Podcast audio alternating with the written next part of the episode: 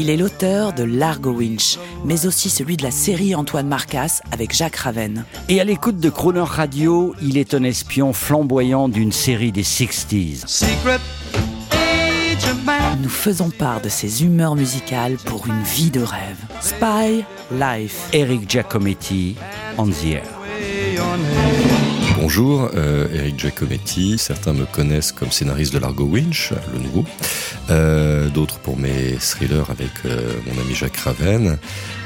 J'ai une passion pour l'ambiance des années 60, les bondes, version Sean Connery, et les séries de télé de l'époque. Et hum, pour la sonnerie de mon téléphone, j'ai une sonnerie depuis trois mois. C'est Manix. Manix, musique de Lalo Schifrin.